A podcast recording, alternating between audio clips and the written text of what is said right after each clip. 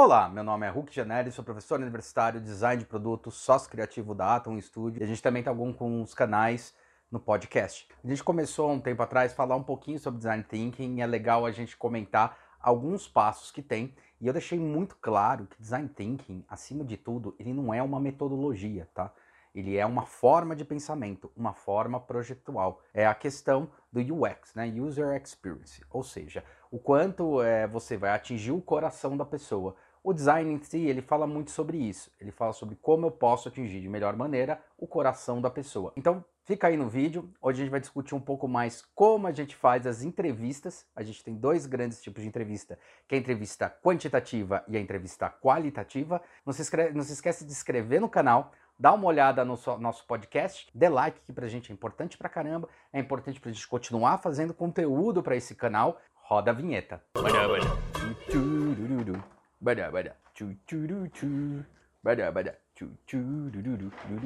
Basicamente, qual é a diferença entre a quantitativa e a qualitativa?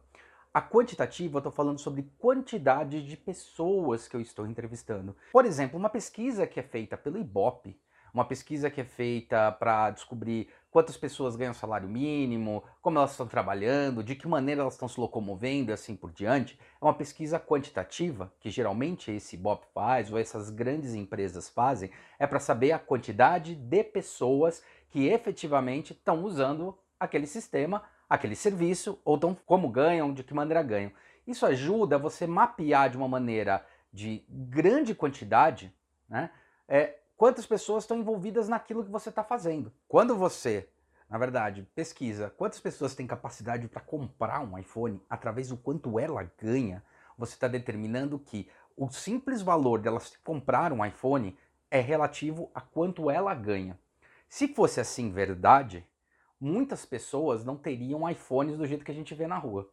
É, várias vezes, quando eu ando de metrô ou de ônibus, ou às vezes até quando eu estou andando como um transeunte, na calçada, na rua, você percebe muitas pessoas que, teoricamente, pelo que elas demonstram ser e até pelo que elas falam quando você está escutando e prestando atenção, você, você percebe que essa pessoa não teria um poder aquisitivo para conseguir um iPhone. Eu já peguei isso em ônibus muitas vezes, você comentando e a pessoa falando, nossa, eu tô na vigésima prestação do meu iPhone. Finalmente, quero ver se depois que eu pagar eu pego um novo iPhone. Eu já vi isso acontecer. O que dá para perceber é que as pessoas, a questão do poder aquisitivo não determina se elas conseguem comprar um iPhone ou não. Acho que esse que é o grande ponto. Então, você fazer uma pesquisa qualitativa para entender quantas pessoas têm um poder aquisitivo de compra do iPhone não determina que essa pessoa não consiga comprar um iPhone. Pode influenciar e sim pode é, causar alguma, alguma pré-disposição da pessoa falar, puta, tô afim de investir, vou investir, eu tenho grana para investir, vou fazer isso. Mas não é um fator determinante. Isso é simplesmente um fator para você entender um termômetro. Ou seja, você entende quais pessoas têm mais poder, menos poder aquisitivo e assim por diante. Uma das coisas que, por exemplo, está mudando bastante no mercado é a percepção de valor que as pessoas têm sobre os produtos e sobre os serviços. Tá? Eu estou vendo cada vez mais pessoas engajadas em realmente tentar comprar, é, consumir, pegar produtos que realmente sejam relevantes e atendam é, às necessidades dele. Várias vezes eu, me, eu, eu, pego muita gente, eu vejo muita gente falando. Eu queria muito um smartphone, né? E daí, poxa, eu não tinha condições de comprar tal, acabei comprando tal, mas me arrependi. Aí agora tô comprando o próximo. E na verdade é aquela história, é o que a gente chama de economia burra. Né? A economia burra é quando você simplesmente mapeia ou tenta fazer o seu consumo através da coisa mais barata e não faz uma grande pesquisa e entende o que é barato, o que é caro. E o barato e o caro, ele é relativo àquilo que você quer sobre o produto. Tem aqui, aliás, desse lado aqui tem os, os vou virar aqui a câmera, ó. Isso aqui é tudo que a gente já fez, né? Ali é um prêmio que a gente ganhou, tá? É, mas voltando, esses bonequinhos, tem vários bonequinhos daqui, eu já tive uma, uma época que eu era muito, muito fissurado é, em ter várias coisas do Star Wars, tá? Teve uma época que eu comprava qualquer boneco, tá? Então às vezes eu comprava até de camelô, uns bonecos, umas coisas assim, meu, eram umas pinturas toscas, desgastava, aí descascava a pintura, aí dava problema, quebrava o boneco. Vamos pegar Hawaii, que é aquela, eu não sei se eu tô falando certo, tá? A Huawei é aquela empresa que faz os telefones, os novos telefones que estão chegando. Tem a Mi Band, que fez um puta sucesso, todo mundo tá tendo ela, tal, não sei o que lá. É, e você tem um iPhone. O mais engraçado é que a Huawei é uma empresa chinesa, tá? que está conquistando o mercado de uma maneira forte, criando produtos relevantes para as pessoas, as pessoas estão gostando de consumir o produto delas. Estão consumindo, estão dando ok, estão achando legal, e cada vez mais você vê unboxing, você vê é, ele tomando o mercado com um produto deles. Aí você fala, puxa, mas o Huawei é, poderia ser um genérico do iPhone, por exemplo. Na verdade, ele não é um genérico do iPhone, ele é um celular Huawei. Essa é a diferença entre original e falso. Tá? O Huawei, ele tem um telefone que é original. Né? Assim como o iPhone tem um telefone original. Quando você está falando do iPhone, ele é uma cópia do iPhone. E ele tenta emular o iPhone e, na verdade, é, esses produtos que são cópias, eles na verdade tentam emular mais a parte externa do produto. Você olha e fala, nossa, você tem um iPhone, na hora que você vai mexer no sistema operacional, cara, é uma porcaria. É, você tem essa linha de entrada é, da Samsung, com os As, né, Samsung Galaxy A. Esses produtos, eles, eles dizem muito bem para quem eles vieram. Tá? Eles não estão dizendo, eu sou um top-end com uma tecnologia embarcada de, uma, de um de entrada. Né? Pelo contrário, eles falam, eu sou um celular de entrada. Por que, que eu estou falando tudo isso com a relação que tem? Tá? Quando você faz uma pesquisa quantitativa de quantidade de pessoas, você pode até elencar quais são as pessoas que, por exemplo, como eu estava dando exemplo, têm o poder de aquisitivo de ter um iPhone. Mas será que isso se reflete no real?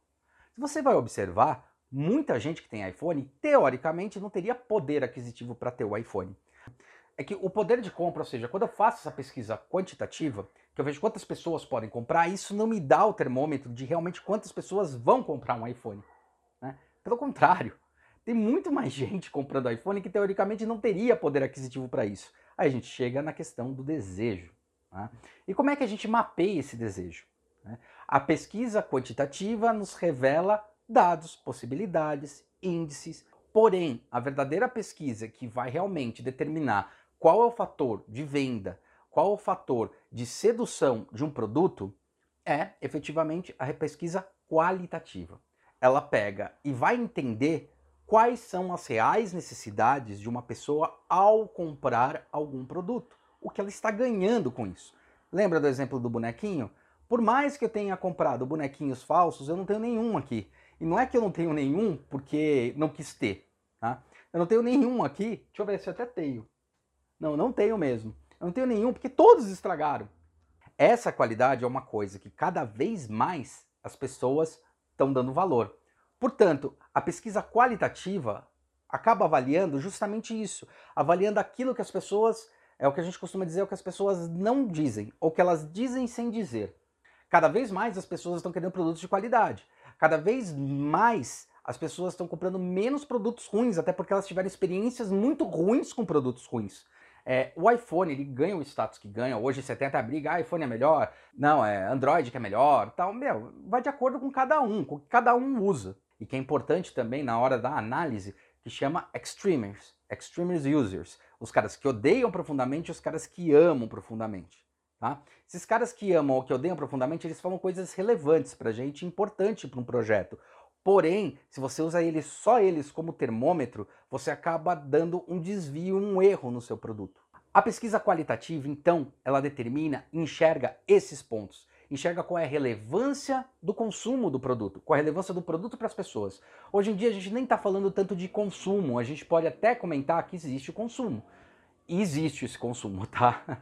Tô aqui também para provar. Mas a gente está falando muito mais de quanto aquilo é relevante para as pessoas, de quanto aquilo realmente importa para as pessoas. Hoje em dia a gente está vivendo um mercado em que mais do que você ter alguma coisa porque o outro tem, você tem alguma coisa porque aquilo lá representa muito para você. Quantos carros você tem na sua garagem é o que determina é, se você venceu na vida ou não. Hoje em dia esse valor está meio invertido, se a gente começa a perceber. As pessoas estão começando a perceber que ter mais carro é mais gasto, mais problemas. Será que vale a pena ter? Será que vale a pena eu ter o meu carro, o carro da minha esposa, é, um carro para rodízio para mim, um carro para rodízio para ela, ou seja, ter quatro carros para você? Será que é que é tão bom isso daí, Quando, quando você faz qualquer coisa de economia, né, qualquer cálculo simples de economia, você descobre que alugar um carro sai mais barato do que você ter um carro. Eu acho que o carro ele não vai deixar de existir do jeito que existe, tá? Eu acho que ele vai deixar de ser consumido do jeito que ele está sendo consumido, tá? Mas vai ter muita gente que gosta de carro e vai continuar tendo carro do jeito que tem. Os grandes pontos da qualitativa, você entender o que a pessoa está querendo dizer sem ela dizer. Nossa, cara, adoro o iPhone. iPhone, meu, é tudo. É muito, é fantástico. amo. Nossa, o iPhone é incrível. Eu amo o iPhone. O iPhone é incrível, é fantástico. Meu, eu surto aqui com o iPhone. E daí você pega e faz essa mesma pergunta. Ou seja, você gosta do iPhone para uma outra pessoa? Outra pessoa fala o seguinte: Puxa, cara, gosto muito do iPhone. Amo o iPhone. O iPhone é bem legal. Ele é fantástico, por isso que eu tenho o iPhone. O iPhone é uma coisa incrível. Achei bem bacana, bem interessante. Se você só ouve essa entrevista, sem necessariamente você olhar para a pessoa, você determina que a cada duas pessoas entrevistadas, duas amam o iPhone. É o que a pesquisa muitas vezes quantitativa faz. Ela olha e fala: olha, de cada duas peças, duas pessoas que entrevistei, as duas amam o iPhone. Puta do caralho, vamos passar isso para a Apple e falar: ó, oh, Apple, duas pessoas amam o iPhone. Cara, então a gente tá com 100% aí de, de pessoas que gostam do produto. Agora, Vamos prestar atenção na cara das duas pessoas, a cara que eu fiz para cada elemento. Se você olhar primeiro, o primeiro ele tá tão entusiasmado, tão amado, tão apaixonado, que o que eu quero saber é por que, que ele tá tão apaixonado por aquilo. Por que, que ele fez aquela cara quando viu o iPhone? Por que, que ele fez aquilo? E a gente pode descobrir várias coisas. A gente pode descobrir, inclusive, que ele talvez seja um user extreme. Ele tá tão obcecado por ser um iPhone, por ser da Apple, que ele fala sobre esse amor platônico que ele tem com a marca, esse amor da marca. E ele ama tudo que tem ali, e ele faz gestos, ele simboliza, ele expressa tal. Aliás, tem um livro muito legal para falar sobre isso que chama O Corpo Fala, um livro pequenininho, bem legal. Eu acho que ajuda muito na hora de você começar a confrontar essas expressões. Mas voltando, o outro, você pergunta, ele falou o mesmo tipo de resposta. E na verdade, nem o tom, o tom de voz dele também muda. Mas se você perceber a expressão, não é a mesma expressão do outro. Então, peraí. Você está falando que você ama o iPhone, você gosta do iPhone, ama o iPhone, acha incrível, mas por que você fez essa cara séria? O que, que é? Por que está acontecendo isso? Né? Quando você começa a questionar isso que você está enxergando, essa, essa pequena resiliência, esse dado, que você percebe essa coisinha pequena, que você começa a questionar, aí você começa a cair efetivamente numa pesquisa qualitativa e não quantitativa. Ou seja, Entendi a quantidade de pessoas. Estou falando que 100% amam o iPhone. Mas espera aí.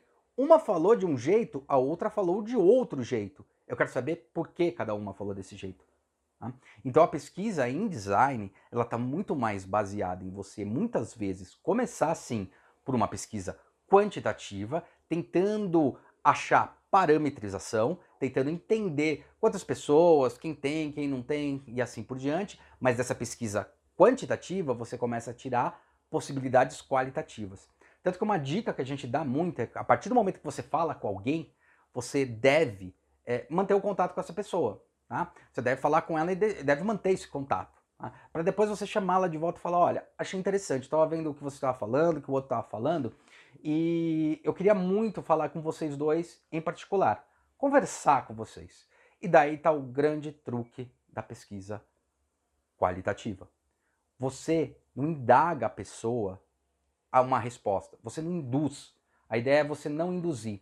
É difícil? Muito difícil. Mas um dos grandes truques para você induzir, não induzir a pessoa, tá? um dos grandes truques para que isso aconteça é você não colocar palavras na boca dela. A partir do momento que você determina se é, você, você pergunta para a pessoa, você gosta do iPhone, ela só tem duas respostas possíveis: sim e não. Porque é, às vezes o que você tem que fazer para fazer uma pesquisa boa, qualitativa, não é, é, radicalizar em cima da pessoa e ficar perguntando alguma coisa específica. Ah, você gosta ou não gosta? Falar, meu, eu queria entender o seguinte. Por que, que você estava daquele jeito quando você gosta, não gosta? O que, que, que, acontece? Me conta uma, uma história aí que você acha interessante. Isso é um grande truque também na manga. Primeiro, percepção percebeu que as pessoas e como elas estão fazendo as caras e bocas e jeitos e até expressões com a mão, com o corpo, para tentar entender o que elas estavam querendo meio que dizer. E a segunda coisa é, que tem que ficar é, bem clara também é você não influenciar a pergunta. Você deixa as pessoas contarem. a gente fala muito em deixa ela contar uma história sobre. Aliás, o fato de a pessoa contar uma história sobre, você pega tantas nuances, tantas delicadezas dentro do processo que você começa a entender. Ah, entendi porque que ele gosta. Entendi o que, que é interessante. Entendi o que, que faz a pessoa gostar desse produto ou querer adquirir esse produto. Ou entendi porque que ela fez uma cara, puta, eu amo o iPhone. De repente é de lá, vai falar que ama porque ama, é, tem uma paixão platônica sobre com a marca. E daqui, né, o que falou mais, falou, olha, cara, eu tenho um iPhone, acho que ele atende muito bem a demanda, mas tem algumas coisas que são complicadas. Tipo o quê? Fala, olha, ele é estável, tá? Então eu gosto muito, ele não me deixa na mão, legal, bacana, mas, meu, passar foto é um saco. Eu não consigo gravar um vídeo e passar de uma maneira fácil. Toda vez fica enchendo o, o, o, buffer dele. Eu não consigo simplesmente jogar. Pego, plugo, jogo no meu computador e libero. A nuance está nesse ponto. Então, a pesquisa quantitativa te determina quantas pessoas dentro de uma escala que você determinou ou uma escala dentro da pesquisa que você quer fazer. Quando você está falando sim ou não, determinando se gosta ou não gosta, entregando alguma coisa para a pessoa e falando você gosta desse produto, e a pessoa pega aquele produto e fala, ah, acho legal, é, você está influenciando. Ou seja, as pessoas ao pesquisar tem dois fatores aí que são fatores cruciais para que tenha que se entender isso. Um dos fatores é, estou simplesmente perguntando se gosta ou não gosta. Ou seja, estou limitando a resposta das pessoas. Segunda coisa, você tem a questão da educação, do politicamente correto. A questão de você estar tá intimando uma pessoa ao chegar perto dela e falar: você gosta desse produto? Quando você está perguntando, a pessoa está sendo educada. É muito, muito raro uma pessoa que é simplesmente honesta na hora que pega um produto. Então, acontece duas coisas importantes aí. Se muita gente fala negativamente, puta, aquele produto é ruim mesmo, cara, porque para falar negativamente na sua frente, o produto é ruim. A outra questão é de você intimar. Então você está intimando. Quando você está intimando, você não está deixando uma resposta solta. A pessoa está querendo agradar. A tendência das pessoas é querer agradar numa conversa. E agradar, e vejam, agradar não é enganar. Ela está querendo ser é, é, receptiva, positiva, é, uma pessoa é, cautelosa, educada perante a outra pergunta que a outra pessoa está fazendo. Isso é normal. Quantas vezes na vida a gente se pega fazendo isso? É, e aí é que está o ponto. Tá? Quando a gente fala sobre uma pesquisa qualitativa, o que a gente quer descobrir das pessoas é o que as pessoas pensam sobre aquilo. Então, uma das formas é deixar as pessoas falarem. Portanto, numa pesquisa qualitativa, as pessoas falam mais do que você fala. E é importante você nunca tentar incentivar. Fala, não, mas olha, olha como esse produto é legal. Não, se você está falando isso, é porque tem um problema. Você está tentando influenciar a cabeça da pessoa. Tá? Deixa ela falar, deixa ela soltar. E isso também treina uma outra coisa, o desprendimento de projeto que a gente tem. Muitas vezes você está fazendo um projeto e está fazendo a fase de prototipação, que é um lugar que a gente usa bastante isso também. Você leva para a pessoa, a pessoa aponta os pontos negativos. Aquilo dói muito no âmago, né? Somente quando você cria. Tá? Esquece. A pessoa está falando efetivamente isso, está falando que aquilo lá é um problema. Todo produto, quando cai no mercado, toda ideia, todo conceito, quando cai no mercado, é do público, não é mais seu. Você cria para eles. Tá? Então, esse é o grande ponto. Como é que eu faço, então, definitivamente, uma pesquisa qualitativa? Deixando as pessoas falarem. Eu estou lá tentando entender onde eu quero chegar. Eu quero chegar aonde? Eu quero entender o que as pessoas falam sobre, o que elas entendem sobre, o porquê elas gostam ou desgostam. E não quero saber se elas gostam ou não gostam. Tá? Eu quero saber os porquês. É quase que uma criança. Eu até tenho uma dica muito legal que eu dou para os alunos, falo para as pessoas, que é a regra dos três porquês. Tá? Você pergunta a pessoa, você gosta do iPhone? Fala, gosto. Por quê? Ah, porque ele é fácil de usar. Por quê? Ah, porque, cara, na hora que eu preciso eu clico e vai lá. Por que na hora que você precisa clicar? Ah, porque eu vivo numa constante muito rápida, às vezes eu estou na rua, tal, tal. Então, portanto, a pessoa, quando você começa a perceber isso, você percebe que a pessoa gosta do iPhone porque o fato dela estar andando na rua e precisar fazer alguma coisa e aquele produto atender a demanda é um fator positivo do produto. Existe essa tabelinha aqui mostrando um pouco sobre a diferença entre os dois elementos, mas esse é o fator principal. Uma quantitativa está falando sobre quantidade de pessoas e quantidade de informações. Uma qualitativa está falando sobre a relevância das informações que você vai obter lá. E o mais importante é você observar todos os fatores que existem em volta. Não só a cara das pessoas, mas o fator que ela está. Às vezes, se ela está do lado de um amigo, é pior. Às vezes, se está sozinha, é mais fácil. Às vezes, se está correndo, você está atrapalhando alguma coisa, é pior.